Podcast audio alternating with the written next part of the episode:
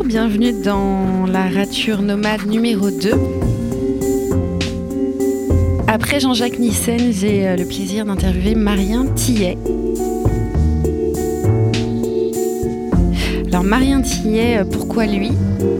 Je l'ai rencontré, enfin je l'ai rencontré, je l'ai vu sur scène en février euh, dernier au Théâtre de Belleville pour une création qui s'appelle Paradoxal, qui parle du sommeil et notamment des rêveurs lucides. Et euh, c'est une pièce qui m'a beaucoup plu parce qu'elle était euh, très renseignée, scientifique, euh, bien amenée et évidemment bien interprétée. Donc j'ai proposé à Marien, que je n'ai donc jamais vu, si je pouvais voilà, revenir sur son parcours de vie. Il a gentiment accepté. Donc Marien est comédien, interprète, metteur en scène, mais c'est lui qui nous en dira plus. Marien, bonjour. Bonjour. Comment vas-tu? Mais ça va bien. Ça va bien, ce lundi euh, ensoleillé, ça va très bien. T'as l'habitude de faire du podcast ou pas, toi? Non, pas du tout, non. La radio, euh, c'est pas forcément. Radio aussi, euh, de temps en temps. de podcast, c'est peut-être bien. Ah non, c'est pas le premier. J'en ai fait un il y a très très très très longtemps. Je pense au, début du podcast. C'était quand le début du podcast Dans les années 2010 c'était pas même un peu avant ou en tout cas non c'était peut-être c'était pas un podcast c'était non c'était une radio c'était sur Radio Bleu, je crois, et c'était un, ami qui est maintenant euh, qui est réalisateur euh, sur France Culture. D'accord. Thomas Beau. En l'occurrence, c'était ma première interview. C'était super stressant. Il m'a fait une interview euh, à Madeleine de Proust, les, une interview chinoise. si, si, tu étais un lieu, si tu étais ceci, c'était terrible. C'était du direct? Non, mais en fait, lui, il a enregistré, et puis après, il, il l'a rediffusé. L'émission s'appelait L'oreille dans l'herbe, et il interviewait des conteurs. Joli. Ouais. Et tu avais des, talents de conteur à ce moment-là? Ben, En fait, moi, je suis conteur. C'est-à-dire que euh, je me définis comme un auteur au plateau parce que ce que j'écris, je l'écris sur un plateau de théâtre. Euh, au moment où je vais commencer à, travailler euh, une histoire, je ne la connais pas. je vais sur le plateau de théâtre et je dis aux techniciens avec qui je travaille, voilà, donc ça va parler de ça. on branche les micros, on branche la lumière et on fait des tentatives. Et ça commence à, à s'écrire comme ça. Mais à la base, je suis conteur, c'est-à-dire que je je, je, je mets les pieds dans, dans, un théâtre parce que je commence à raconter des histoires, en fait. Des histoires traditionnelles, euh, mythologiques. C'est ça ce que ça veut dire conteur. Conteur, c'est clairement quelqu'un qui raconte des histoires. C'est ça.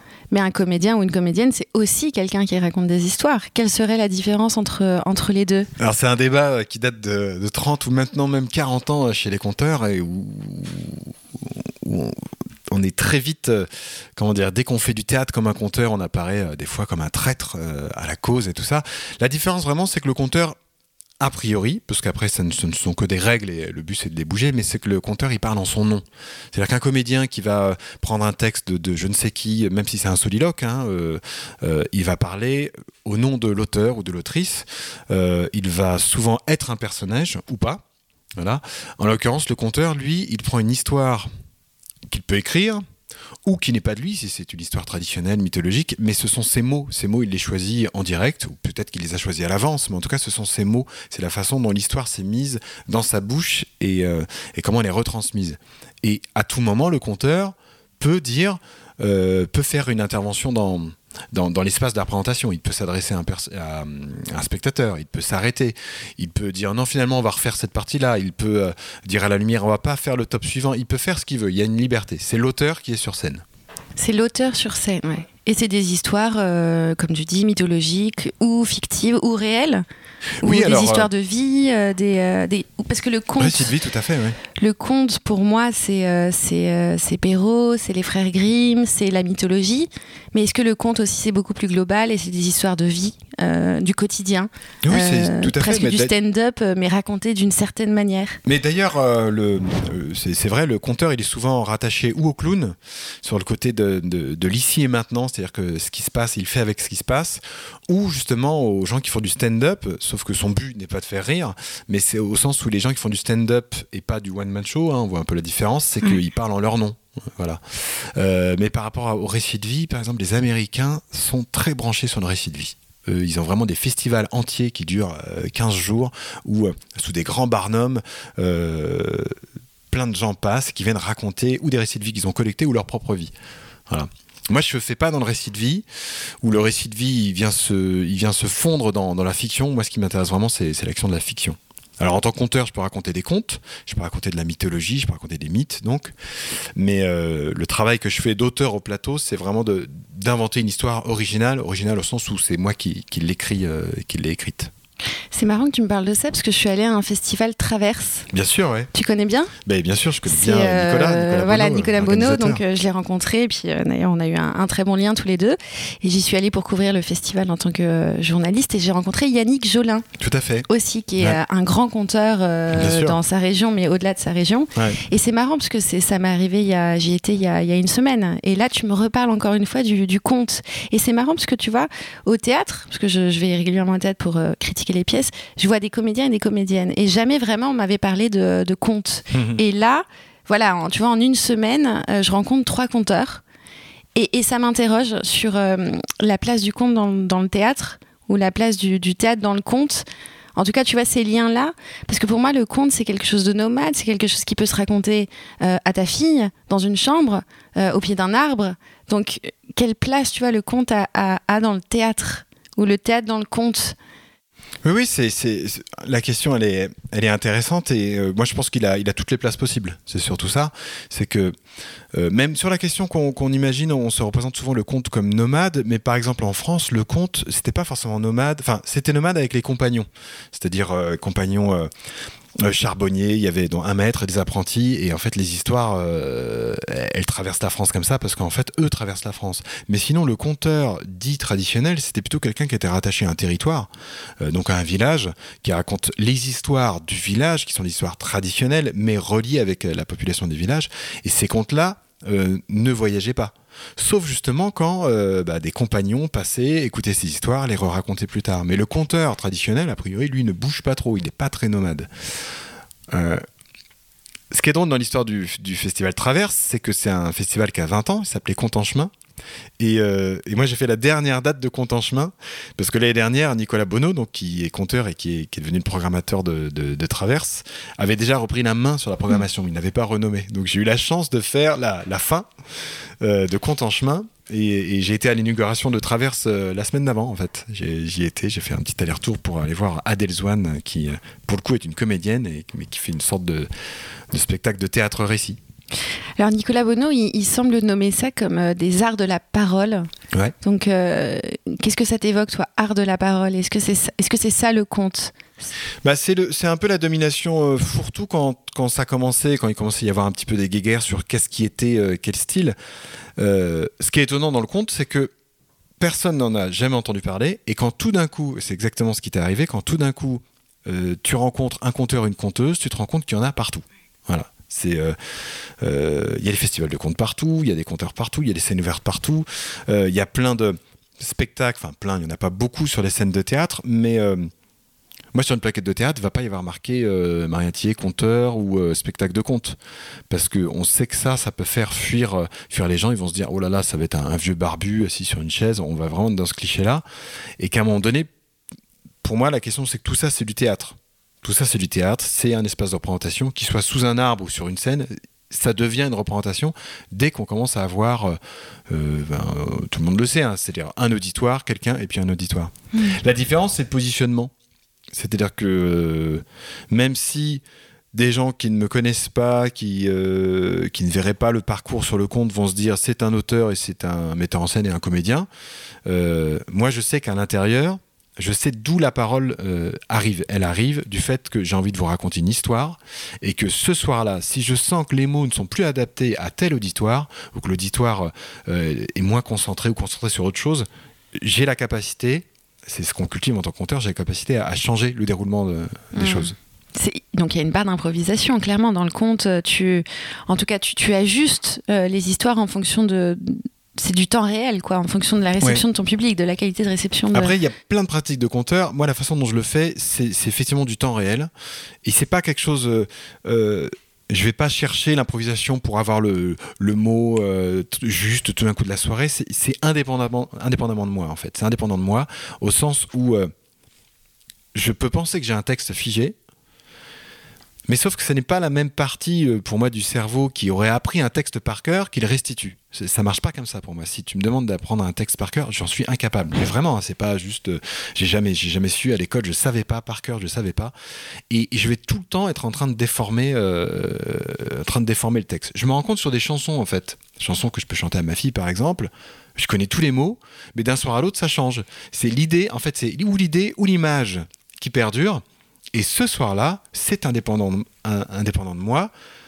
Ça part pas de la même façon. C'est pas le sujet en premier, c'est le verbe. C'est pas la même concordance des temps. C'est pas, c'est pas la même façon d'entrer dans, dans la pièce, euh, de, de- de visualiser la chose. C'est indépendamment de moi. C'est Indépendant de moi. différentes histoires ou c'est ou c'est juste des variations de la même histoire ou des, euh, ou des... Non, c'est la même histoire. Ouais ça ça Par reste exemple, quand sur même la même histoire. Paradoxal, euh, j'ai des rendez-vous, j'ai vraiment des piliers de rendez-vous qui sont, euh, je, je peux, a priori, je peux pas les rater. C'est quand même l'histoire de cette journaliste, c'est quand même l'histoire euh, de ce test de médicaments, c'est quand même cette histoire de rêve lucide, ces quatre stades de rêveur lucide, etc. Euh, c'est- en plus, c'est un spectacle très technique. Les bouteilles doivent apparaître à tel et tel moment. C'est- Bouteille d'eau hein, pour Bouteille d'eau, ouais. les auditrices et auditeurs qui nous écoutent. Donc ça, j'invente pas ça, mais euh, particulièrement sur ce spectacle ou même un précédent qui était aussi un thriller, euh, une histoire à tiroir, déchronologisée totalement, je sens qu'à des moments, ok, là, je suis en train de perdre le public, boum, je mets un indice en plus ou j'en retire un. Là, c'est bon, ils ont compris, je vais pas en rajouter. Voilà, j'ai j'ai cette latitude-là. Pour moi, c'est un travail. Moi, je fais un travail de monteur. C'est vraiment, je dis souvent ça, c'est une écriture cinématographique où ce soir-là, comme c'est du spectacle vivant, eh ben, le montage, il va un peu changer. Mhm. Là, on va rester moins longtemps sur la fenêtre près de la corniche. On va plutôt regarder ce qui s'est passé sur les lames de parquet. Tiens, il y a des traces de griffure. On va rester plus longtemps là-dessus. Je fais, je fais du montage. Hop, je mets 3 secondes de plus sur ça et j'enlève 2 secondes là-bas. Ça te rassure d'avoir cette souplesse scénique? Alors, c'est drôle. En fait, euh, je pense que je ne dois pas avoir le même stress qu'un comédien qui aurait un texte par cœur et qui aurait la peur du trou de mémoire. Le trou de mémoire, il- quelque part, il ne peut pas exister euh, dans la façon dont je pratique euh, mes histoires.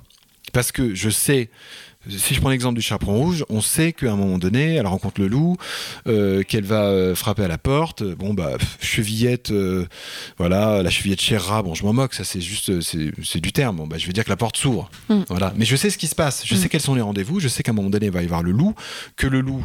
euh, va avoir préparé la grand-mère, il aura mis la viande dans un saladier et le sang dans un saladier aussi, qui va dire à la petite si tu as faim, il y a de la viande, si tu as soif, il y a du jus de framboise. Je sais que c'est ça.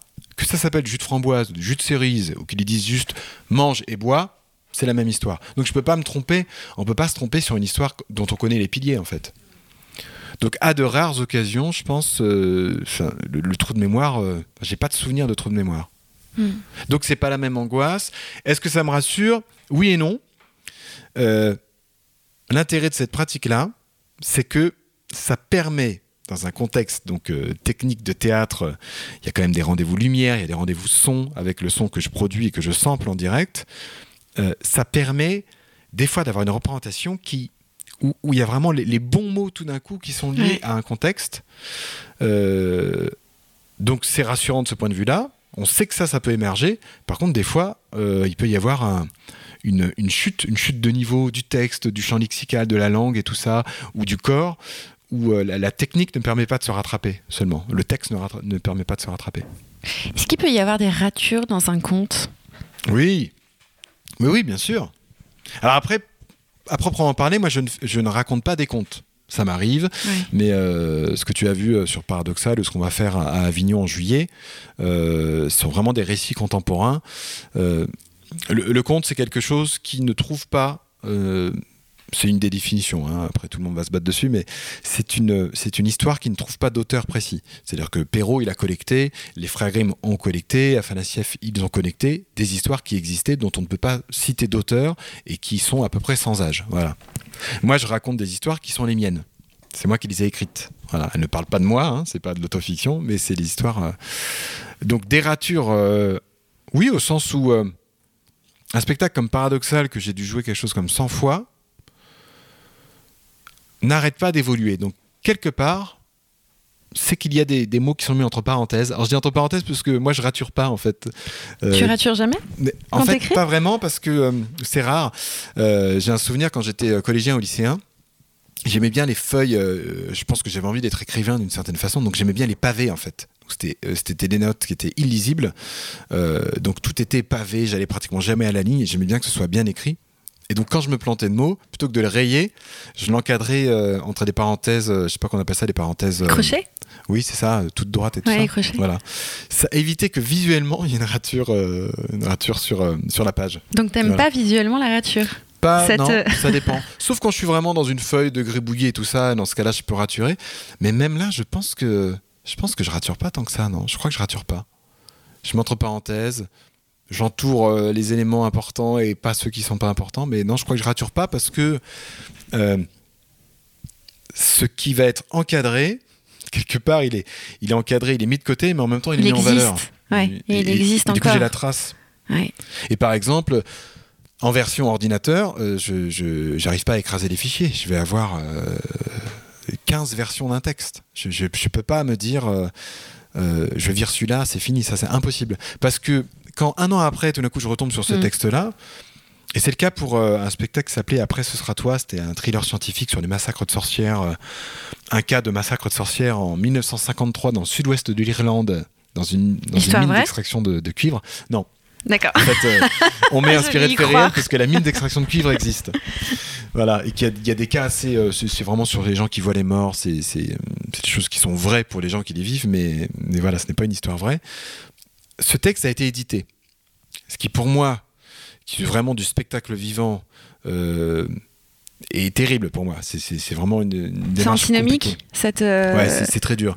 tu vois, paradoxal, on a joué deux mois au, Belleville, on était plein tout le temps, les gens demandent le livre, et je n'ai pas réussi. Ça fait euh, quatre ans que le spectacle existe, je n'ai pas réussi à mettre un point final, donc on n'a pas édité. L'éditeur voulait, je n'ai pas réussi à faire le texte. Il y, a, toute une partie du spectacle, les 20 dernières minutes, dont il n'y a pas une trace sur un ordinateur ou sur un cahier.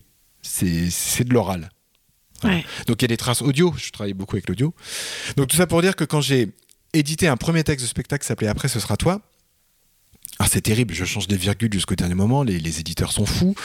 Euh, et quand je le relis euh, un an après, c'est plus du tout comme je le raconte. Et donc je le relis, je me dis, ah mais c'est super, ça c'est une super image. Euh, ça, c'est pas du tout de l'oral, ça marche pas du tout. Donc c'est pour ça que je reviens par rapport à l'histoire des fichiers. Revenir peut-être 4 ans, 5 ans après sur un premier fichier, quelque chose qu'on se disait c'est pas bien, on, le barre ou on l'enlève, le fait de ne pas le barrer, le fait de le garder, des fois il y a vraiment, bah, parce qu'en en fait on vieillit avec ces textes et euh, il y a des moments où on préfère telle ou telle séquence on a de l'affection pour une qui, tout d'un coup c'est des mots qui résonnent euh, cinq ans après, pour paradoxal, euh, pour après ce c'est pratiquement dix ans. Quand je remets texte, les yeux sur le texte, je me dis ah, c'est super ça. Ou alors ça, non, ça c'est pas possible, ça on va complètement oublier. Je me rappelle, j'y tenais à l'époque. Le régisseur son me disait ouais, mais c'est ce mot là, je suis si, il est super. Dix ans après, je suis non, on l'enlève. Mais on le rature pas. On le, on le, entre, on le entre parenthèses. Mais la rature, c'est pas non plus un, effacement, c'est juste un. Pour moi, en tout cas, c'est euh, c'est une manière de questionner sa pensée, d'aller vers autre chose, mais tu l'as fait encore exister, la pensée, parce qu'elle est juste raturée, elle n'est pas effacée. Bien sûr. Donc. Euh, non, non, mais c'est vrai. D'ailleurs, en fait, je pense que je rature, mais quand je rature, c'est un trait assez propre. c'est un trait qui ne, qui ne, cache pas les lettres derrière, toi, au cas où ce serait. Euh, je vais jamais faire. Ouais, tu fais pas, des, des, je fais un euh, en diagonale, tu vois. Dis-moi, ça c'est une question que je me suis posée réellement, la différence entre un, un conteur et un raconteur, entre raconter et compter, quelle différence tu vois entre les deux? Je pense qu'il n'y en a pas. Quand je commençais à faire du conte, et que euh, je, alors je faisais autre chose, hein, je faisais mes études, je voulais pas, je m'étais pas dit je ferais conteur, c'est que j'ai commencé à raconter des histoires. Et, euh, et, des fois il y avait euh, par exemple une scène ouverte et tout ça et j'allais y aller ou un petit spectacle et il arrivait que ma mère ou mon père me disent ah oui tu vas raconter ce soir, je dis non je vais pas raconter, je vais compter, je vais compter. Et en fait il n'y a, pas, a pas de différence. Enfin, même en, étymologiquement, je pense qu'il n'y a pas de différence. Compter, il y a une racine étymologique qui vient de compter avec le M et le P et le mm. T, euh, qui est énuméré. Parce qu'il y a beaucoup d'histoires qui sont sur l'énumération, des histoires de randonnée. Euh, euh, ah bon, bah, le, le, feu menace de brûler le bois, qui menace de frapper le chien, qui menace de mordre le cochon, qui finalement veut bien rentrer dans la ferme. Voilà, on énumère, c'est des, des contes de randonnée qu'on appelle ça. donc non, il n'y a pas de différence entre compter et raconter pour moi. Ouais. Comment on en vient au conte pour revenir un petit peu à ton parcours? Parce que ma première question normalement c'est qui es-tu? Mais en fait on l'a on a plus, plus ou moins balayé. Comment on en bien vient Je peux pas y répondre à ça en plus. mais- à... Mince. Comment on en vient à raconter, à vouloir raconter des histoires, à en faire son métier de conteur? Euh, Qu'est-ce qui, est-ce que tu te souviens peut-être de, de prémices euh, à l'enfance? Un goût particulier pour les histoires, pour l'écriture, pour, euh, je sais pas, quelqu'un dans ton entourage qui t'en racontait? Qu'est-ce qui, qu'est-ce qui a écrit ça chez toi, le, le conte Alors, il y, a- il y a plusieurs choses. Euh, je me rends compte maintenant, parce que du coup, j'ai une petite fille, je lui fais écouter des, des vieux 45 tours que j'ai retrouvés euh, tout d'un coup, les trois petits cochons, euh, lus par euh, quatre ou cinq comédiens de la comédie française. Je l'ai là, hein, si tu veux l'écouter Ah tout à ouais. l'heure. Et ce qui est génial là-dedans, je, je fais une petite parenthèse, je fais beaucoup de parenthèses, faut pas hésiter à me couper, hein, c'est que un 45 tours, je sais pas, le truc, il doit dater de 30 ou 40 ans, ou peut-être même plus, euh, fait par la comédie française des trois petits cochons, ils prennent la chose complètement au sérieux et ils le font vraiment. Ouais. Toutes les voix ont une identité incroyable. Aujourd'hui, c'est fait en deux heures dans un studio Mm. par un comédien qui n'en est pas un, avec quelqu'un qui va vaguement faire des sons euh, tout, tout cracra sur un ordinateur. Et ça aura pris, euh, ouais, ça aura pris euh, une heure, deux heures peut-être de mixage. euh, hop. À l'époque, euh, je pense qu'ils y passaient la journée et c'est, euh, il y a cinq, je veux dire, il y a trois cochons. Ça aurait pu être la même voix chaque cochon. Ouais. Non, trois comédiennes différentes. Une comédienne différente pour faire la mère, un comédien pour faire le loup et trois comédiens pour faire les trois fermiers. C'est-à-dire que les mecs, ils ont une ligne. C'est euh, bonjour monsieur, est-ce que euh, est-ce que je pourrais vous prendre de la Mm. paille pour faire de, de la paille pour faire une maison Mm. Ben, C'est bien étrange. Ben, prends tout ce que tu veux. Le gars, il est venu, il a fait une phrase. On lui a pas proposé de faire le deuxième fermier. Non, le deuxième fermier, c'est un autre comédien. Je trouve voilà, je trouve ça, je trouve ça incroyable. Donc déjà, je me rends compte, j'avais oublié à quel point plein d'histoires comme ça avaient. euh, Je pensais que j'étais un conteur qui avait pas forcément eu de répertoire quand il était petit. Mes parents m'avaient lu des histoires, mais pas plus que ça. Et en fait, je me rends compte que si, il y a vraiment des choses ancrées euh, dont j'avais plus le souvenir. Après, comment on devient un conteur? Avant même que je connaisse euh, même l'idée, le début de l'idée que ça pouvait être un, un métier euh, comme euh, comédien, euh, moi j'aimais avec mes copains au lycée, mais même au collège, essayer d'inventer, faire des cadavresquis, essayer d'inventer des histoires. À l'oral Ouais, à l'oral. Ouais. Ah, quoique j'ai essayé d'écrire un peu aussi, hein, c'est vrai. Je voulais faire dessinateur de bande dessinée, même euh, précisément. Mais euh, j'ai jamais pris de cours de dessin, donc au bout d'un moment, c'était compliqué. voilà. Et euh, puis quand je mettais dessinateur de bande dessinée sur les petites fiches, à l'époque, il fallait remplir des petites fiches au collège et tout ça. Tous les profs, sans exception, me disaient que ça n'était pas un métier. Il fallait dire illustrateur ou je sais pas quoi. Je dis non, mais je veux pas être illustrateur, je veux être dessinateur de bande dessinée. Aujourd'hui, ça marcherait bien. Bref, euh, où j'en étais du coup, euh, j'aimais essayer d'inventer des histoires, beaucoup des choses sur le fantastique, comme euh, très influencé par des choses comme l'histoire sans fin à l'époque et tout, euh, les Peter Pan, etc. Et j'ai découvert sur un stage Bafa que euh, on pouvait raconter des histoires, que c'était un métier, au-delà de les raconter à des enfants, que ça pouvait être un métier. Donc j'ai commencé à faire des colonies de vacances où je racontais tous les soirs des, des histoires que j'inventais euh, à des enfants, 4-8 ans, plus, moins et tout. Et au fur et à mesure de faire des scènes ouvertes, parce qu'il y a des scènes ouvertes où on peut venir raconter une histoire de 5-10 minutes, T'as fait ça où À Paris ou euh, à Paris, euh, en Seine-et-Marne d'où je venais, euh, voilà. Et puis c'est- vraiment, euh, moi je suis pas quelqu'un de pressé, hein. c'est tout d'un coup quelqu'un qui vous rappelle, qui vous dit ah mais c'était bien cette histoire, euh, moi j'ai une bibliothèque, est-ce que tu veux venir raconter à des enfants? Ah oui d'accord pourquoi pas. Et au fur et à mesure comme ça, je je me suis constitué un répertoire et je me suis habitué à raconter un peu dans, dans toutes les situations. Pour des enfants, tu dis? Pour Avant des en- tout, non, en fait, dans les scènes ouvertes, c'est pour les adultes. Non, pour et les ça m'a tout de suite plu en fait. Ah ouais, moi je trouve ça génial justement le conte pour adultes. Voilà, ça m'a vraiment. Je je- quand je fais des stages, quand je donne des stages à, à des, des conteurs qui veulent se perfectionner ou même débuter, euh, en stage, on ne travaille pas d'histoire pour enfants, même si eux ont envie de raconter l'histoire pour les enfants. Euh, je dis, on est 15, tu vas raconter, on va être 14 en face de toi. Euh, c'est pas la peine d'essayer de me raconter une histoire de petit lapin sur la colline avec euh, des petites carottes. Euh, non, moi ça va pas m'intéresser. Poliment, on va dire c'était super, mais non, moi j'ai envie que tu, en racontant, que sur le moment, ici et maintenant, tu arrives à comprendre ce qui m'intéresse et à quel moment je décroche et comment tu éveilles de l'intérêt, de la curiosité dans ton propre récit. Donc c'est pour ça que très rapidement j'ai raconté aux adultes parce que je racontais des choses qui me qui m'intéressaient moi fondamentalement. Ce qui m'empêche pas de raconter aux enfants, mais je pense le Hmm. euh, raconter aux adultes, c'est quelque chose où ça ment pas. Après, les gens, ils sont polis. Mm. Mais en vrai, être transporté par une histoire, vraiment, en tant qu'adulte, euh, toutes les histoires transportent pas et tous les conteurs transportent pas, conteurs et conteuses. Donc, faut vraiment réussir à trouver la bonne histoire qui réussit à remuer euh, comme un théâtre. Quoi. Ça peut, ça doit pas être moins que le théâtre. Ni plus ni moins, ça doit être quelque chose qui doit vous remuer au trip, sinon, euh, bah, sinon, fa- fallait faire autre chose. fallait choisir une autre histoire, peut-être. Tu t'es formé au conte ou tu c'est un parcours autodidacte? Il y a une, euh, une formation, il y, a des, il y a des rouages, il y a des, il y a des techniques pour euh, savoir compter? Alors moi j'ai jamais fait de stage de compte. Il y en avait plein à l'époque et tout par des, euh, des, euh, des grands compteurs et compteuses. hein. Le compte ça date de 30-40 ans, hein, pas plus en France.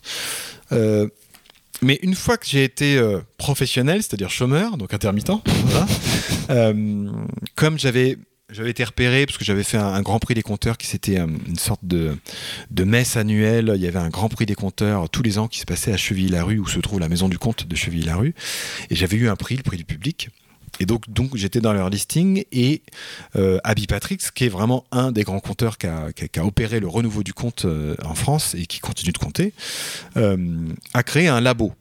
Un labo avec l'idée que viendraient dans ce labo entre 10 et 15 compteurs professionnels, dont c'est le métier, dans le but de travailler ensemble, de travailler leur technique de compteur. Euh, c'est pas un stage, c'est pas des cours, et lui n'enseignait pas, lui faisait partie des laborantins, même s'il dirigeait le labo, avec l'idée, ok, on se met ensemble et on se pose des questions, et ces questions, Et on co-crée, quoi. On, co-construit. euh, on construit, on essaye de répondre à ces questions euh, de, de manière euh, pratique, mais on ne construit pas de spectacle. On ne construisait pas de spectacle. C'est vraiment, c'est Mhm. complètement éphémère. Il n'y avait aucun objectif de rentabilité, de, de production de spectacle, rien du tout. C'était un trois jours par mois euh, pendant trois ans. Donc c'est c'est quelque chose, c'est un investissement de, de 10h à 18h et tout ça, trois jours par mois, où on se réunissait et boum, on travaillait. C'est quelque chose que j'avais jamais fait avant. Et euh, cette rencontre-là, et particulièrement la rencontre d'Abby Patrix, qui lui est, un- est vraiment euh, pratiquement le premier conteur à avoir dit le récit peut venir sur le plateau de théâtre, ça peut être, euh, ça peut coexister. Il n'y a pas de raison qu'on ne soit cantonné que dans la rue quand il fait froid, euh, qu'il y a une tempête de neige et que euh, voilà, il- lui il a dit euh, ça peut exister au théâtre. On peut utiliser les techniques du théâtre pour euh, transmettre des récits. Voilà. Et du coup, ça m'a très très vite passionné et, et du coup, j'ai pratiquement plus fait que ça. Tu pourrais nous révéler, révéler peut-être deux, trois euh, secrets de- du, du bon euh, conteur et de la bonne euh, conteuse, euh, au-delà évidemment de, de, de manier les mots, de manier l'intrigue. Est-ce qu'il y a, je sais pas, du corporel, le regard Le regard. Euh, Moi, c'est vraiment, je, je- je- je mets beaucoup en scène des, euh, des conteurs ou des comédiens qui font du, du théâtre récit, qui vont faire des autofictions ou des, même un spectacle de conte et tout. Et euh, à chaque fois qu'on répète, même en répétant, euh, ou en présentation, juste avant la présentation, je, leur dis euh, regarde vraiment le public. Euh, et c'est très symptomatique chez beaucoup de conteurs où on est censé être un. En anglais, ils disent eye to eye, vraiment les yeux dans les yeux. Il y a beaucoup de conteurs qui pensent qu'ils racontent des histoires à un auditoire et qui ne le regardent jamais, ils le regardent vers l'auditoire. Tu vois, je fais ça, tu vois, c'est ça. Je raconte ici, je raconte toujours au-dessus. Et, j'ai l'impression de balayer le regard et de voir l'auditoire. Et en fait, si tu leur poses la question, OK, il y avait qui dans l'auditoire? Enfin, est-ce que tu peux me décrire les gens qui y avait dans l'auditoire? Ils en sont, en sont pas capables. Euh, pour moi, un conteur qui fait vraiment ce truc de transmission, et ça marche sur scène, et c'est d'autant plus impressionnant sur scène, parce que au Belleville, c'est un tout petit plateau, euh, tout petit public, euh, à peu près 100 personnes. Mais là, on va jouer à, à Argenteuil, là, le 18 juin, c'est une salle de 400 personnes. Moi, mon objectif, c'est que la personne qui est au dernier rang se dise à un moment donné, mais, c'est moi qui regarde. Donc, travailler ça, je regarde vraiment la personne. Quand je lui raconte quelque chose, c'est quelque chose de, de- de très fort, parce qu'en vrai, on n'est pas habitué à faire ça on se regarde dans les yeux de temps en temps, mais dès que j'élabo- dès que j'élabore une parole, euh, tu vois, mon regard il va vers le bas, je fais ma pensée, je rentre à l'intérieur de moi. Donc être capable de faire ça pendant que je te regarde et de pas perdre de fil, parce que toi ça arrête pas de bouger, tes yeux ils bougent, tu dis oui de la tête, enfin c'est plein d'informations, mais de continuer à continuer mon récit. euh, ça, c'est un, un vrai exercice et ça fait toute la différence chez le spectateur quand tout d'un coup, d'ailleurs, on le voit chez les spectateurs, hein, si tu regardes un spectateur pendant que tu es en train de raconter ou de faire du théâtre et tout ça, tout d'un coup, hop, il se redresse Il se sent regardé, il, se sent concerné. euh, ouais. Et, et- et des fois, je dis aux, aux gens que j'accompagne, ok, euh, on va, on va faire un essai pendant 10-15 minutes, on va faire venir l'équipe du théâtre, tu fais 20 minutes d'histoire, voilà, et tu essayes de rester 5 minutes sur une seule personne, juste pour voir ce que ça te fait. Ce qu'il faudrait pas forcément faire en spectacle, parce qu'au bout d'un moment, la, la, personne, elle est tellement mal à l'aise qu'elle écoute plus du tout ce qui se passe.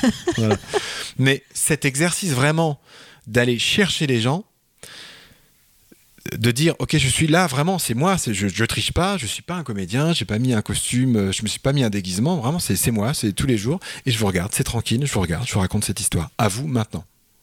Donc quand dans paradoxal je dis euh, de toute façon vous êtes fatigué si je le disais en regardant pas les gens de toute façon on est fatigué ça marcherait pas. Mais je les regarde et je leur dis de toute façon on est fatigué. Et puis je reste sur une personne. Et si je reste trois secondes de plus il y a un rire nerveux qui apparaît. On sent qu'il y a une relation qui se fait. Et d'autant plus c'est intéressant que dans une salle de spectacle, on ne voit pas le public, sauf quand on fait rallumer.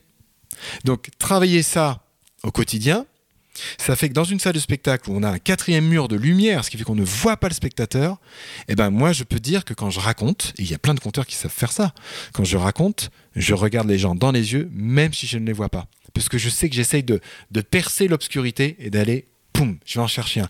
Et je sens quand j'attrape quelqu'un, il y a un truc, il y a, une atmosphère, il y a un silence. Euh. Voilà, ça c'est vraiment le conseil pour euh, tous les conteurs et toutes les conteuses. Euh, conseil à moi-même, hein, des fois j'oublie. Je me rends compte, non mais attends, je regarde, je, regarde la ligne au-dessus, je regarde les régisseurs, je regarde pas du tout les gens qui sont concernés. C'est un acte de présence aussi de regarder l'autre, enfin de, de, présence, de coprésence, ouais, présence mutuelle à l'autre, au récit, à l'ancrage aussi, je pense. Oui, oui, c'est vraiment de mettre en place la convention. On ne part de rien. Ça beau être le théâtre, vous êtes spectateur, moi je suis sur scène et je suis vraiment là. J'arrive pas, euh, je suis pas en 1483, je sais pas quoi, je suis vraiment là et ça va démarrer d'ici.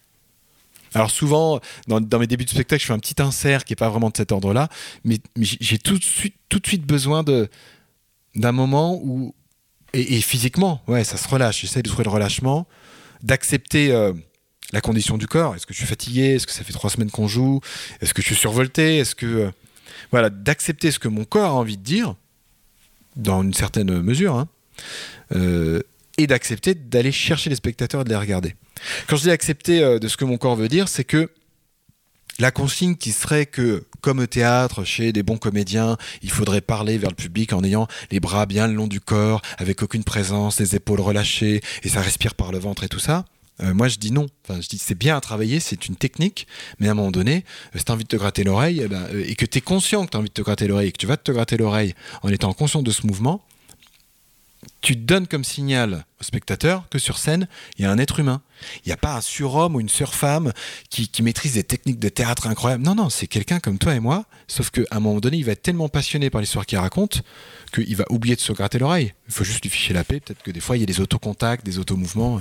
Et ça, c'est précieux. Il y a aussi, je pense, dans, dans le fait d'être conteur, euh, il y a peut-être un pacte de proximité avec euh, les personnes qui t'écoutent. Qui C'est-à-dire que euh, peut-être qu'un bon conte, c'est aussi quelqu'un qui, qui est proche de nous, par le regard, par, par l'accessibilité. Enfin, c'est pour ça que je parlais du conte près d'un arbre ou du conte au chevet de quelqu'un, parce qu'il y a vraiment euh, cette espèce d'atmosphère très enveloppante, euh, de, euh, ouais, de proximité, de, voire de promiscuité aussi, presque dans le conte. donc effectivement, c'est peut-être en ça que ça s'éloigne un tout petit peu du, du théâtre très classique ou exigeant ou avec un jeu particulier. Oui, absolument. D'ailleurs, moi, le, la, base de ma recherche quand, quand, je suis au plateau, principalement, j'écris des spectacles sont de l'ordre du fantastique ou de l'épouvante. Euh, pourquoi? Parce que déjà j'étais lecteur de ça quand j'étais adolescent. J'étais un fan de Stephen King, euh, de Raymond Feist, enfin bref, je, Lovecraft et tout ça. Je lisais beaucoup de ça et j'adorais ça. Et euh, la, base de la recherche, c'est que j'ai vécu plein de fois la situation où en tant qu'ado, il est 3h du mat, on est 5 et tout d'un coup il y en a un qui raconte un cauchemar qu'il a fait, l'autre une légende urbaine et on a, le, on a une sensation de trouille qui est qui est incroyable, qui est, proche de l'anéantissement psychologique. Il y a un truc vraiment où tout d'un coup, plus personne n'ose sortir d'une pièce, plus personne n'ose aller aux toilettes, aller chercher un verre d'eau. C'est quelque chose. J'adore cette émotion de la peur parce qu'elle vient que sur le, le mot. Le compteur, c'est ça, il dit un mot et, il met une image dans la tête de la personne qui est en face. Il propose pas un écran sur lequel euh, il y a une vidéo qui passe. Non, non, il n'utilise que des mots. Je dis un arbre. Et toi, tu vois un arbre. Et tout d'un coup, je dis fruitier. Ah, tout d'un coup, tu vois des pommes qui apparaissent. Ou alors, je dis en, hiver, hop, tu vois un sapin. Donc, tu es toujours active. Et c'est toi qui es en train de faire le. C'est toi la réalisatrice. C'est toi qui choisis les images. Moi, je mets des mots. Et moi, en général, quand je raconte, je mets le moins de détails possible. Je fais pas des descriptions. euh, J'ai toujours détesté ça à l'école, euh, au collège, au lycée, les livres, où il y avait beaucoup de, de descriptions, Théophile Gautier, tout ça, c'était c'était l'enfer pour moi. J'en mets le moins possible pour laisser le plus de, de champ ouvert aux spectateurs. En tout cas, mon objectif, ma recherche au plateau, c'est, je l'ai déjà fait en tant qu'adulte, en tant qu'ado, je peux créer de la peur à raconter un récit dans une petite pièce à cinq personnes. Je peux créer une, trouille pas croyable. Maintenant, si on met des conditions qui ne sont pas les conditions de la proximité, justement, qui ne sont pas les conditions de l'intimité, si je suis sur un plateau et que le dernier spectateur est à 30 mètres de moi, comment je lui donne l'impression que je suis juste à côté, qu'il y a juste lui et moi, et qu'on est quelque part euh, euh, dans une cuisine après avoir euh, fait la vaisselle, après l'avoir séché, et je lui dis au fait, oh, il m'est arrivé un truc l'autre jour. Écoute, j'étais, j'étais en train de rentrer en voiture, je traverse une forêt, et là je tombe en panne d'essence.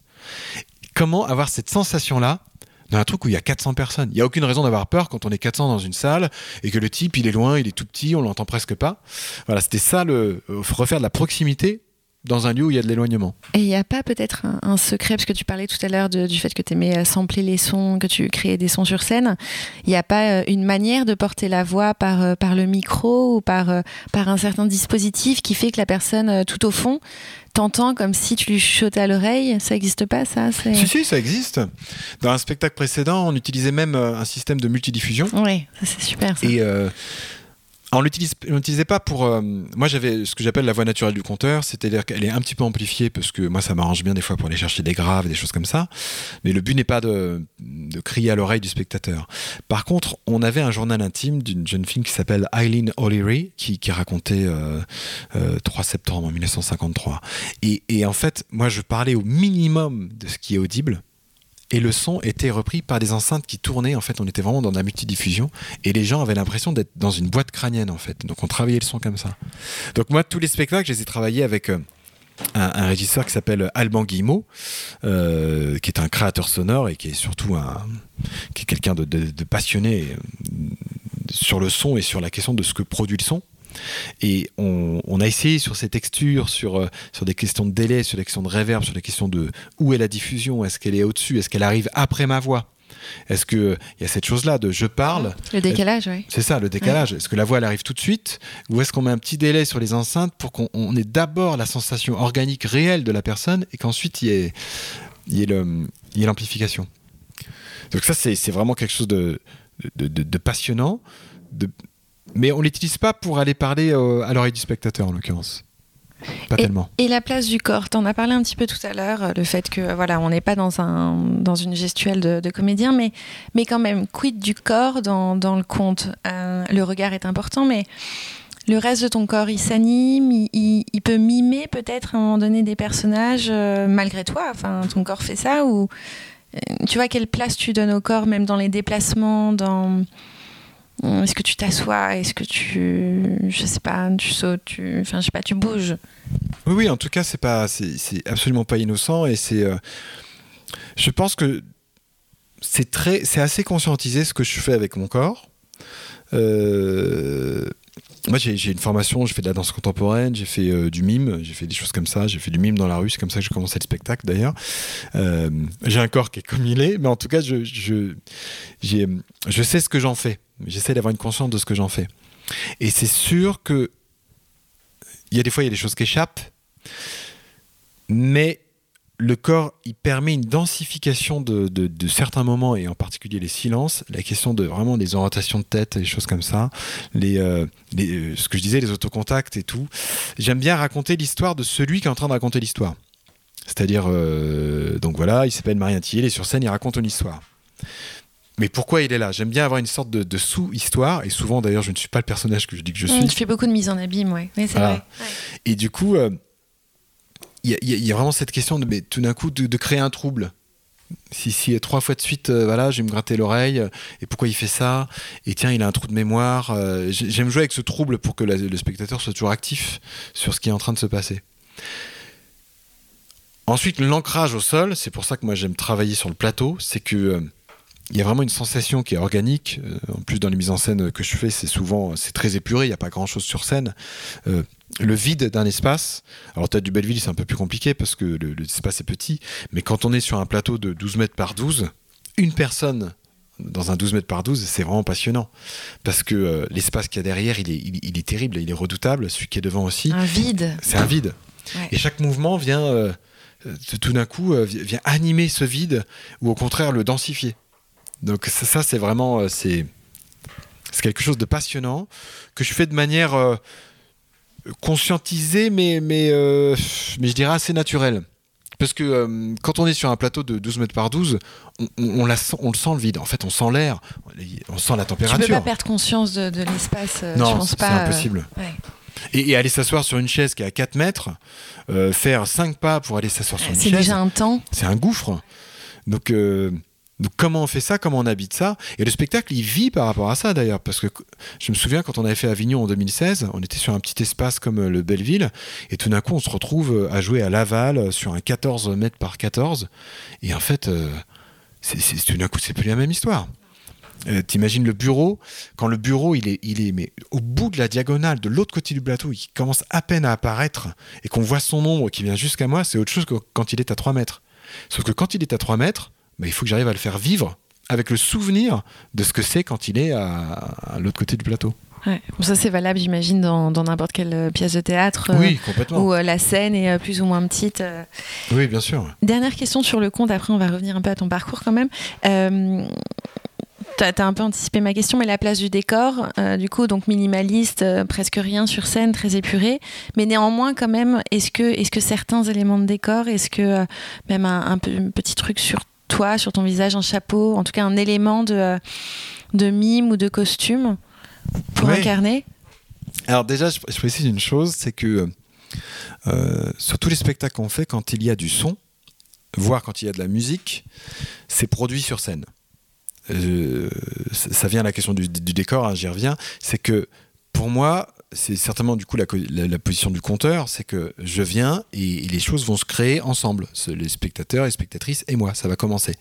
Donc, on ne peut pas avoir un son préenregistré euh, qui fait tout d'un coup une super bande son avec un beau bourdon et puis tout d'un coup ça nous donne l'émotion qu'on doit vivre. C'est quelque chose que je supporte pas au théâtre parce que je me laisse embarquer malgré moi et je me dis oh mais j'avais pas envie d'aller dans l'émotion juste par la musique. Et dès qu'il y a une, une, musique très émotive dans un spectacle, je me dis tout de suite ok si elle n'était pas là est-ce que les comédiens, il suffirait à me donner cette émotion Est-ce qu'il y aura au moins le prémisse? Et des fois, la réponse est non.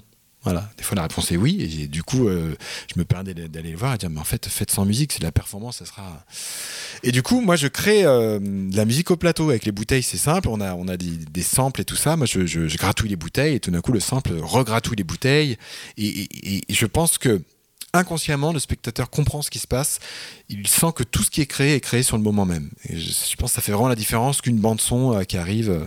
Et ça habite, ça habite aussi, euh, du coup, le, Enfin, ça, crée un décor, un décor ça sonore. crée un décor sonore, complètement. mental. Ça crée un décor sonore que le régisseur son, lui, son travail, c'est justement de, de, prendre ce son, de le sampler et de dire, ok, je l'envoie où? Je l'envoie sur les deux enceintes en stéréo, je l'envoie sur le cluster, je l'envoie derrière. Vraiment, il y, y, a tout un travail d'interprétation des régisseurs.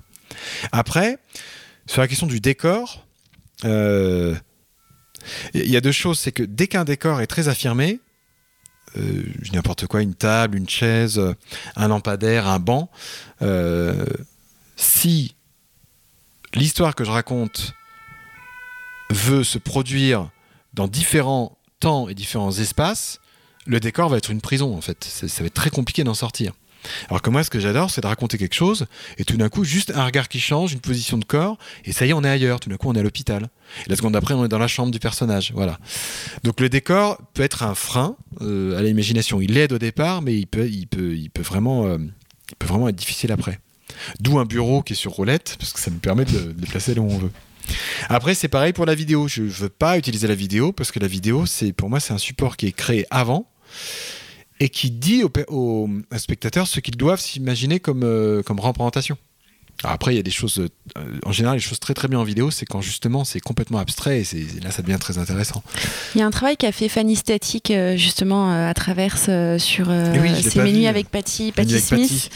Et elle c'est graphique en fait. Il y a donc il y a un écran qui est projeté derrière elle. Je pense qu'elle a une tablette graphique et elle dessine près de son piano et le dessin apparaît en, direct sur. Euh, et c'est un trait qui est très euh, BDaste pour le coup. Très, et ça c'est pas mal aussi parce que alors c'est une sorte de vidéo. En tout cas c'est un trait, mais c'est un trait qui apparaît. Voilà c'est ça à l'instant. Peut-être que il varie en fonction des soirs, mais ça j'ai beaucoup aimé cette manière de de représenter un peu les choses. Je comprends que dans le conte c'est bien que les choses restent abstraites, mais parfois, ah, les éléments de représentation, ça peut. Mais après, le, le, conteur ou la conteuse, quand ils sont sur scène, pour moi, c'est une liberté. Ils font ce qu'ils veulent. Donc, si, si, si, tu veux venir avec des pots de peinture, euh, ou même, pourquoi pas, je sais pas, un ordi, faire du montage vidéo en direct, ce qui est intéressant, c'est que, pour moi, c'est que pour garder cette histoire de relation, c'est qu'on embarque avec une personne, et c'est cette personne qui, qui, qui dirige le bateau. Euh, sur notre dernier spectacle qui va jouer à Avignon, là, le dernier ogre, on a une toile qui traverse la diagonale euh, du plateau. la toile, elle fait 12 euh, mètres de long. C'est une espèce de lin et de coton. Derrière cette toile, il y a le scénographe Samuel Ponté, qui est, un génie et qui travaille déjà sur Paradoxal. C'est lui qui a fait le bureau, les lumières. Et Samuel, il a un pulvérisateur, genre d'insecticide. Les, les, gros trucs qu'on met sous pression avec le pistolet qui fait comme ça. Et lui, il a de l'eau à l'intérieur, il est derrière la toile et il dessine en direct. Et c'est réel. C'est pas de la vidéo. Enfin, ça pourrait être retransmis en vidéo, il pourrait le faire sur une palette graphique. C'est juste que là, on sent, les spectateurs au début, quand ils ne savent pas, se disent c'est peut-être de la vidéo. Mais en fait, ils commencent à voir les, les gouttes d'eau perlées sur la toile. Et surtout, ils voient un trait qui se désagrège. C'est-à-dire que s'il fait une belle maison, il commence par une belle maison. Une belle maison, c'est il y a des brins de blé, il y a un bel arbre. Sauf que l'eau, elle continue son travail sur la toile, et l'eau, elle bave. L'eau, elle, et tout d'un coup, la belle maison, elle devient, elle est en train, elle est complètement en train de se désagréger. C'est terrible. Et il y a quelque chose de vivant. Et c'est pour moi, là, il fait quelque chose de vivant. Donc, euh, c'est moi qui lui ai proposé de, venir dessiner sur scène. C'est lui qui a trouvé le système, la grande toile, le pulvérisateur à eau. Et c'était une dédicace à Paradoxal où tout d'un coup il me pleut un peu sur l'épaule. Et, il fait quelque chose de vivant. Donc euh, pour, son image vient prendre en charge des choses du récit, mais pas tout. Ça, justement, ça prend en charge des choses que moi je ne dis pas. Et ça reste très, euh, très abstrait. Enfin, J'imagine ces gouttes, peut-être qu'on les comprend, mais. Euh, on les comprend, mais c'est très éphémère, effectivement. En fait, on, on voit des choses, pourtant lui ne les fait pas on voit des pendus tout d'un coup. Et pourtant, euh, il n'a pas fait un gibet avec une corde bien décidée, mais euh, il y avait des fruits, tout d'un coup, il y a sept pendus. Euh, c'est vivant et on comprend qu'il y a quelqu'un derrière qui est en train de le faire. Pour moi, c'est vraiment ça qui est, intéressant. Et c'est pour ça que quand j'ai envie de, vraiment de musique musicale faite par un musicien pendant un spectacle, eh ben, je dis à un musicien de venir, bah, tu viens, où on se débrouille et on arrive à faire le spectacle avec un musicien sur scène, ou alors, bah non, il m'enregistre pas des trucs que je vais diffuser. Non, non, ça marche pas comme ça. Ou alors c'est moi, j'apprends un instrument et je le fais, ce sera peut-être mal fait. Mais en tout cas, le musicien, tu viens et tu fais ta musique sur place. Et c'est, pour moi, ça change tout. Tu disais tout à l'heure que tu avais une passion pour, euh, quand tu étais plus jeune, pour euh, les récits fantastiques type euh, Lovecraft, Stephen King, peut-être Edgar Poe. Oui, oui, complètement. Théophile Gothique, il était aussi un peu. Est-ce que tu penses que le, fantastique, l'horreur, le suspense, c'est des éléments dramaturgiques qui, qui augmentent le conte, qui donnent au conte une dimension envoûtante, plus que des éléments comiques plus que, euh, tu vois Alors, en fait, il y a euh, les contes traditionnels, ceux que l'on connaît tous, c'est-à-dire le chaperon en rouge, le petit poussé, euh, même Cendrillon, même la Belle au bois dormant, les, contes comme ça. En fait, ce sont vraiment des contes terribles. Oui. C'est-à-dire que si on les raconte vraiment, en fait, la, fiction existe déjà dedans, le dramatique, l'épouvante est déjà dedans. D'ailleurs, moi, je, travaille pas mal avec des ados sur des ateliers, des, des collectages, des choses comme ça. Et je commence toujours par les films d'épouvante qu'ils ont été voir au cinéma. Et, parce qu'ils n'arrêtent pas. Enfin, ils n'ont pas été les voir au cinéma, ils regardent ça sur leur téléphone. Et je décrypte toutes les figures de monstres qu'ils me décrivent. Et je leur dis ça, ça vient de tel, tel pays. Ça, c'est tel conte traditionnel, etc. Et d'ailleurs, maintenant, le cinéma reprend carrément la Baba Yaga, qui est la l'ogresse russe. Mais par exemple, ce, qui, est un peu, qui a été un tournant dans le cinéma d'épouvante, je trouve. Euh, Ring, euh, je sais plus si c'est coréen ou japonais, euh, je m'excuse de, de, confondre, je ne devrais pas, j'ai honte. donc, la figure de la noyée, qui a les cheveux qui sont devant le visage, et c'est la mythonymie. Hein. Ah, ah, ah, c'est elle qui fait ça. Ouais, c'est ça, elle fait du, SRM ou quand je sais plus comment on dit ça. Elle, en fait, c'est euh, c'est la métonymie incarnée. La métonymie, c'est euh, c'est euh, boire un verre, on boit pas un verre, on boit l'eau qu'il y a dans le verre. Et dans l'épouvante, la métonymie, c'est l'objet qui cache, c'est-à-dire c'est la, porte au bout du couloir, c'est la porte de l'armoire qu'on n'ose pas ouvrir, c'est le masque. Euh, et c'est pas ce qu'il y a vraiment derrière qui nous fait peur, c'est le masque. Et quand le masque tombe, finalement, on n'a plus peur, on a peur un, bon coup et après c'est terminé. Ces cheveux dans le visage, c'est le symbole de l'épouvante. La noyée et tout. Euh, Maintenant, tous les films d'épouvante, euh, que ce soit les blockbusters américains, euh, etc., il y a toujours une noyée qui, sort d'un puits ou quelque chose comme ça. Toujours. Les adolescents, je leur dis, bah, voyez, ça, c'est notre Vietnam, entre autres. Donc, Vietnam, c'est aussi culture euh, sino-vietnamienne, hein, mais c'est un pont. Et euh, si tu le passes à un mauvais moment, euh, bah, il y a une sorte de lamia qu'on trouve aussi dans le Pays Basque et tout ça. C'est une femme qui a été noyée, elle vient et on voit pas son visage parce que ses cheveux noirs couvrent son visage. Et en fait, c'est une figure, on ne peut pas faire plus traditionnelle comme figure. Ça n'existe pas plus traditionnel. La sorcière Ouais, la sorcière. Mm. Tout ça, ouais, c'est vraiment la, la, même chose. L'ogre, le... donc tout ce qu'il y a d'épouvante dans le cinéma aujourd'hui, vient des, histoires traditionnelles. Donc c'est pour ça que moi j'aime faire des histoires contemporaines qui se passent aujourd'hui avec des éléments d'épouvante qui sont très euh, quelque part très hollywoodiens. Euh, et pour moi je ne renie pas la question du conte parce que c'était déjà dans le conte. Et en vrai, on peut dire tout ce qu'on veut. Il y, a, des contes sages, des contes philosophiques, des contes de vie, etc. Des trucs très sympas. C'est très très bien. Tout le monde est très content. On est très zen, etc. On va faire du yoga après. je me moque volontairement. Mais en vrai, sur même une veillée compte fait par un, petit vieux quelque part au fin fond d'une campagne, le moment que les gens attendent, c'est le moment où le feu craque. C'est le moment où le conteur va raconter l'histoire de telle sorcière dans la forêt. C'est ça que les gens attendent. Les, autres contes sont, quelque part des amuses-oreilles. Mais on attend le moment où on va se sentir tout serré parce que l'obscurité est autour. Donc les gens attendent d'avoir peur.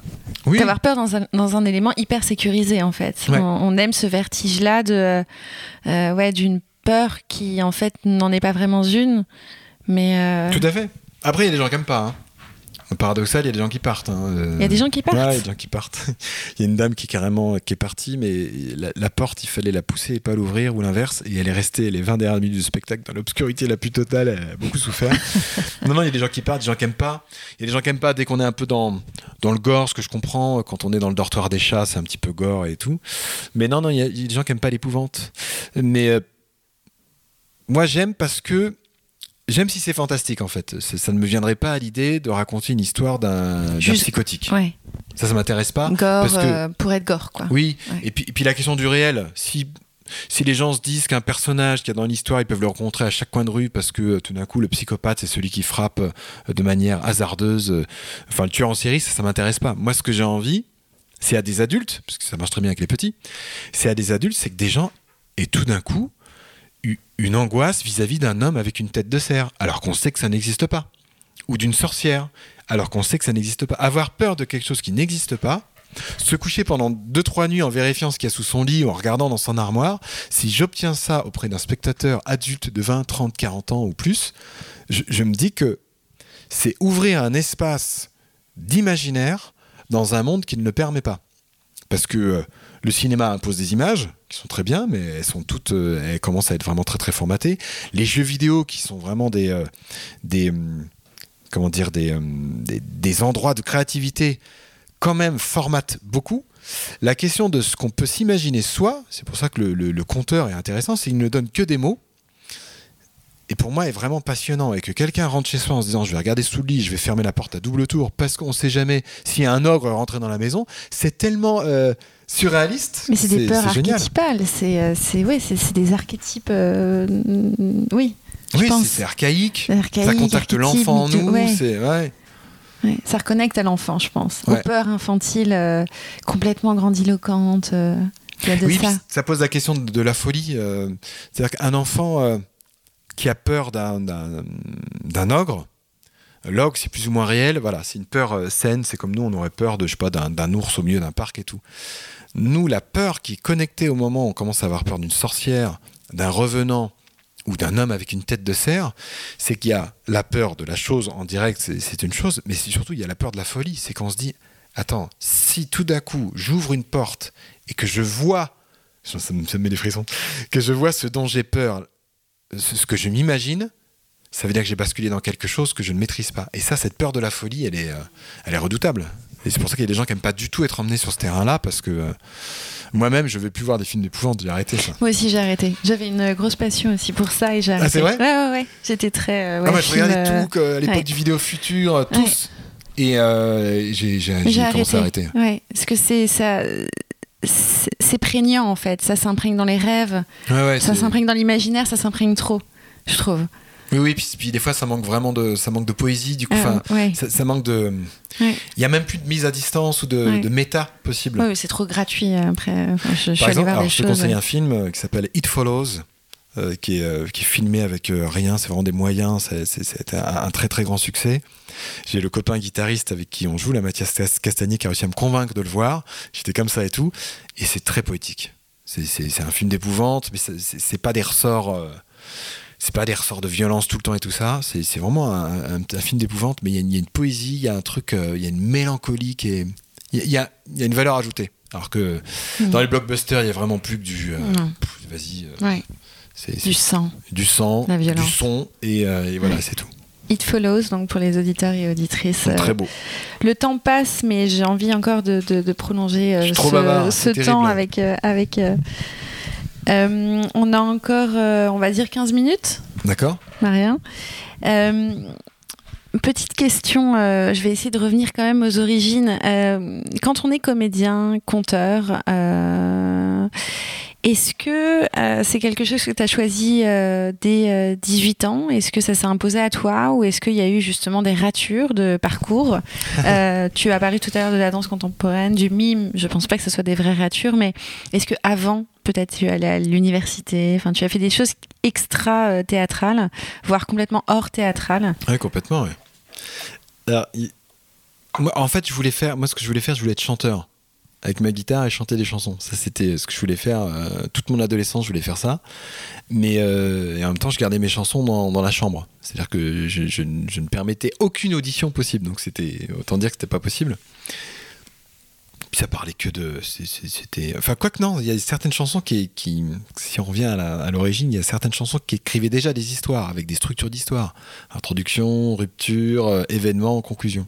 Des chansons qui duraient 10 minutes sans refrain, c'était terrible. C'était des histoires en fait. Ouais, ouais, en fait, c'est des histoires. Et en fait, euh, à la fin du bac, je- j'essaye d'aller en cinéma. Mais j'ai pas d'option cinéma dans mon, dans mon lycée, donc je me fais recaler. J'essaye d'aller en sociologie, mais j'ai pas d'option sociologie, donc je me fais recaler. J'essaye d'aller en STAPS pour être euh, professeur de PS, en tout cas pour faire ces études-là. Je voulais pas du tout être professeur de PS. Et euh, je suis recalé. Et comme les euh, étudiants de Créteil font une grève, finalement, ils rouvrent une autre se- section STAPS. Et c'est là que je fais tout d'un coup des études de, professeur de PS.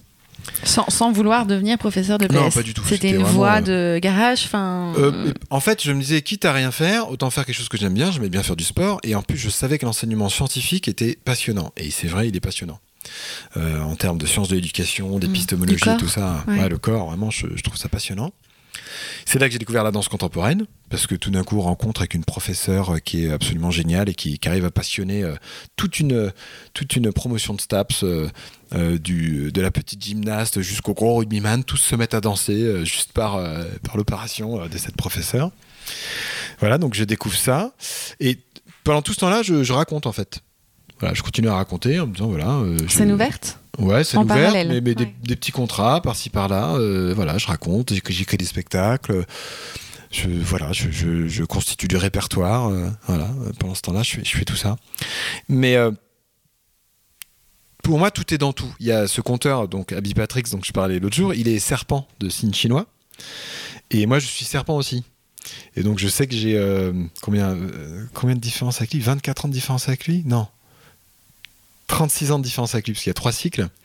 Et, euh, on parlait des signes chinois une fois avec euh, d'autres conteurs et conteuses. Et euh, il dit bah, le serpent, c'est simple, c'est celui qui recycle tout. C'est-à-dire qu'il prend tout, il, avance, il gobe tout, il recycle, il en fait quelque chose. Et sur la question du concept de rature, effectivement, moi, je, je, je raye pas, ça va servir. Ça va servir. Et d'ailleurs, ça, ça vient aussi de, de mon père. euh, ils, ils vivent en Seine-et-Marne, mes parents. Il y a une grange remplie de trucs euh, qui servent à rien. Et moi, je suis un peu comme ça. Je, j'ai, Tu je collectionnes. de placards, je collectionne, j'arrive pas à acheter. Je trouve un vieux cadre et je me dis un jour ça servira. Et dix ans après, Et c'est vrai en plus. ça sert. faut juste voilà. avoir un peu de place. C'est ça. Ou savoir ranger. Ouais. Et- ouais, c'est ça, exactement. Donc c'est pas vraiment des, pas vraiment des ratures. tout Non, c'est vraiment. pas- euh, euh, par exemple, la musique, en fait, moi je voulais être, ouais, je voulais être musicien, je voulais chanter, et en fait, il y a la musique dans tous les spectacles. Donc j'arrive pas, en fait, c'est peut-être euh, c'est peut-être même que j'arrive pas à raturer. J'arrive pas à dire ça, stop. Je lui dis toujours, reste pas loin, euh, tu vas servir. Donc il n'y a pas de, de terreur de, par- de parcours. En tout cas, un moment où tu t'es vraiment perdu dans quelque chose. Non. Euh, ouais. Donc c'est assez cohérent quand même. Non, mais après, moi je suis. euh, je considère que je suis quelqu'un de privilégié, euh, je je sais pas. euh, Puis tes parents ont dû t'encourager aussi là-dedans. T'as pas l'air d'avoir eu beaucoup de bâtons dans les roues. euh, mais tu- comme euh, la phrase typique de tu vas pas devenir artiste Marien quand même, tu te rends compte. Mais aussi parce que euh, j'allais pas devenir artiste, c'est ça aussi. Mais ça empêche pas que ça empêche pas des, des angoisses peut-être. Mais en fait, j'allais pas devenir artiste. Je me suis jamais dit. Alors les chansons, j'en ai vraiment fait quand même pas mal. Je les ai déposées au syndicat national des auteurs-compositeurs. Enfin, j'ai- j'étais un peu dans le délire et tout. J'ai fait des enregistrements et tout. Mais euh, sur le reste, en fait, jamais je me suis dit, euh, je me donne deux ans pour être conteur ou euh, deux ans pour être comédien. J'ai fait de la marionnette contemporaine. En fait, j'ai fait, j'ai un cursus de théâtre après à la fac, puis un petit cursus d'ethno-anthropologie. J'ai bifurqué, je passais d'une licence à l'autre en fait, avec les équivalences. C'était passionnant, j'adorais. Et j'ai arrêté d'être étudiant parce que je suis devenu intermittent et qu'on peut pas cumuler les deux. Sinon, j'aurais continué. Et en fait, euh, ouais, tout ça, pour moi, tout, tout, est dans tout. Je me suis pas dit, je vais être euh, artiste. C'est tout d'un coup, je suis devenu. Donc, je faisais quelque chose, je faisais des études. Et tout d'un coup, il y a un cumul d'heures qui fait que tu deviens intermittent du spectacle. Même si j'avais envie d'être conteur, j'avais envie d'en vivre, mais je me disais pas c'est ça ou rien. J'ai toujours été quelqu'un de lent et je me disais les, les choses se feront quand elles se feront. Voilà. Donc tu veux dire qu'il n'y a pas de, il y a pas d'objectif, il n'y a pas de projection euh, réelle? Tu suis euh, le flow. C'est ça. Ouais, Du tu coup, il y a pas de déception. à- Je me Mm. rappelle de euh, Éloi Recoin, euh, qui est un metteur en scène, qui était l'assistant de, de Vitesse à la fac, à Sancier. Donc je commençais à faire de la mise en scène avec lui. Je faisais de la marionnette contemporaine, et puis je faisais du conte surtout, et puis de la musique. Et euh, il nous faisait un entretien à la fin de l'année. euh, bon, Marien, pour moi, tu as trois ans pour choisir où tu fais de la musique, où tu fais du conte, où tu fais du théâtre, mais voilà, il faut que tu choisisses. Et euh, j'ai jamais choisi en fait. Et pourquoi il y aurait une, une telle nécessité du choix? Ça, c'est c'est quand même étrange. Parce que Bien comme sûr. tu dis, en fait, on peut cumuler. Tout est transverse et au final, tu peux, euh, tu peux marier, tu peux allier euh, toutes tes compétences. C'est ce que Mais- tu fais d'ailleurs sur scène. Mais parce que, euh, certainement parce que pour le coup, être conteur, ça permet ça. A- je sais pas si toutes les disciplines le permettent. À un moment donné, euh, être, euh, être musicien, enfin, par exemple, moi je voulais faire des chansons à la guitare. À un moment donné, ça veut dire faut, faut vraiment, faut courir les trucs, faut courir les bars, faut enregistrer, faut envoyer des maquettes, faut ceci, faut cela. Être conteur, c'est peut-être ça aussi, mais en étant conteur, euh, j'ai des projets de, de danse. Enfin, j'ai fait des projets de danse et de conte. J'ai fait, j'ai fait du, euh, de la toile. Comment on appelle ça? Je sais, euh, cet agrès là de cirque. euh, la toile où on s'enroule dedans, on fait des nœuds et tout ça. J'ai fait ça à deux avec une danseuse. On faisait, euh, j'ai- fait de la danse sur scène via le conte. J'ai fait de la musique. Je joue du violon sur scène via le conte. Euh, je chante sur scène via le conte. Et en fait, Ça t'autorise à tout. être euh, ça me et à faire ce que tu veux. Parce que la seule évaluation, c'est à la fin, c'est est-ce que l'histoire euh, bouscule les gens? Est-ce qu'elle les transporte? Euh, C'est ça la seule évaluation. Donc si tout d'un coup demain j'ai envie de jongler avec, et cracher du feu sur scène, bah, je le fais. Si ça sert le propos. Il y a plein de fois où j'ai envie de mettre plein de trucs sur scène et finalement je mets plus rien. Parce que justement ça sert pas le propos, c'est juste ma petite envie à moi, euh, mon, petit, mon petit vice de vouloir, ah, tiens, et si on crachait du feu sur scène Mais en fait, euh, à un moment donné, je- je- j'essaye plein de choses et, et le, le, le conte, le fait que l'objectif c'est qu'une histoire passe par tous les vecteurs possibles, euh, vivants, c'est-à-dire que ça se passe sur scène et c'est en direct, eh ben, ça, me permet de, ça me permet de tout essayer. C'est joli. non, parce que à la fois c'est c'est une prouesse euh, technique, artistique, d'inventivité, de créativité. Parce que ça, te, ça, ça exige de ta part sur scène que tu renouvelles un peu le genre et que, et que tu t'autorises en fait euh, ce que tu veux. Ouais, surtout que les gens aiment pas trop ça. Les, les, les, les, Ben oui. les gens aiment pas trop Mais avec ça. le compte, peut-être que c'est accepté. Non, le conte c'est encore moins accepté qu'ailleurs. C'est complètement. là, c'est- moi, je, je suis euh, euh, dans le pays des conteurs, euh, je, je- je vais être un hérétique euh, pour beaucoup. Mais, euh, mais ces beaucoup-là ne sont pas mes pères. J'ai beaucoup de pères, comme euh, Nicolas Bonneau, euh, des gens comme ça qui, qui comprennent la démarche, parce que eux, eux- eux-mêmes l'ont en fait. Il y a beaucoup de conteurs qui sont d'anciens comédiens, c'est pas mon cas, qui sont d'anciens comédiens et qui à un moment donné se disent il y a un truc qui me, il y a un truc dans la liberté qui me convient pas, et, qui tout d'un coup découvrent le conte et se disent en fait c'est ça que je veux faire en fait. Donc non non c'est vraiment une liberté. Alors ça demande de la créativité et en même temps c'est euh, c'est comme le fait de ne pas avoir de texte figé sur scène.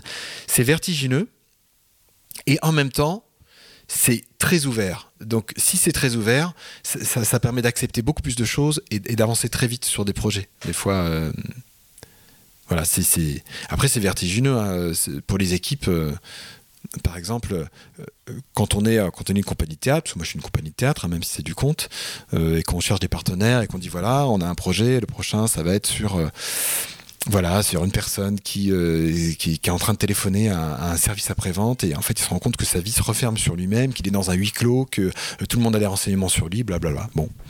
Et la phrase qu'on entend toujours, souvent, sauf la part de ceux qui nous font confiance parce qu'ils nous connaissent, euh, de directeur ou directrice de théâtre, c'est euh, oui, c'est très bien, envoyez-moi le texte. Et ma réponse, c'est toujours le texte, vous l'aurez le jour de la première.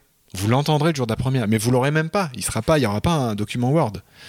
Donc c'est vertigineux parce que euh, une production de spectacle, c'est deux ans avant.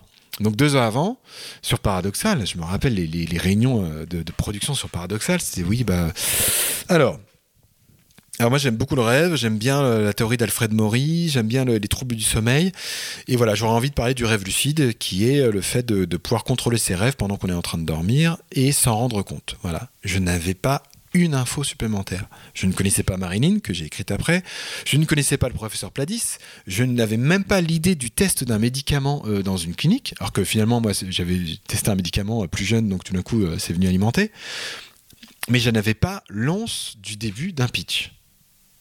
Et ça, c'est vertigineux pour les équipes qui travaillent avec moi, qui, elles, doivent défendre euh, ces équipes, euh, un projet qui n'existe pas encore, mais qui n'existe mais tellement pas. Et alors, auprès des théâtres qui font confiance, euh, je peux te dire que les théâtres qui font confiance, c'est de la vraie confiance. Hein, c'est pas au hasard. Ils sont pas rassurés avec un texte en disant oui, bon, au moins l'écriture est pas mal. Non, il n'y a pas un mot. Je peux pas leur donner une phrase. Je peux pas leur donner une bibliographie, rien. Je peux pas leur donner l'ombre d'un récit. Je peux pas dire où ça se passe. Et je peux même pas dire qui est le personnage principal. Parce que ça, ça va commencer sur les premiers jours de répétition. On pourra te retrouver donc en juillet à Avignon.